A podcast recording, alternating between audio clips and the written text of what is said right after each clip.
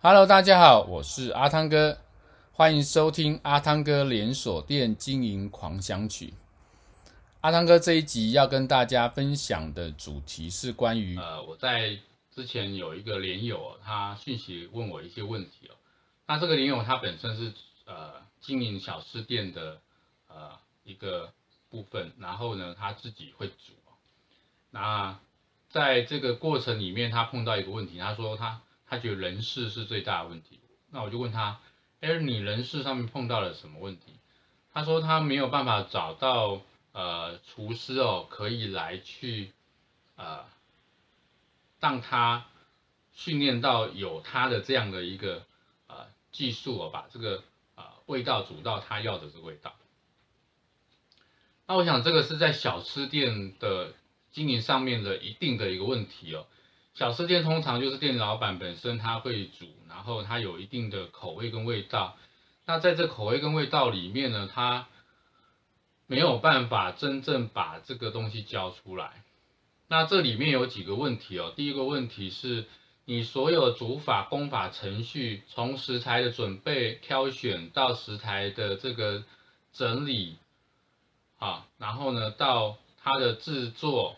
到我最后的烹调这个过程里面，你有没有办法一个步骤一个步骤整理出一些标准的程序？如果你没有办法做到这样子的话，其实说真的啦，你唯一的方法，要不然你就是能不能拆解步骤，把某一些烹调的这些，比如说寿司啊，或者一些呃备料等等，你就准备好，那剩下它动作只是把它煮熟这样子的一个方式。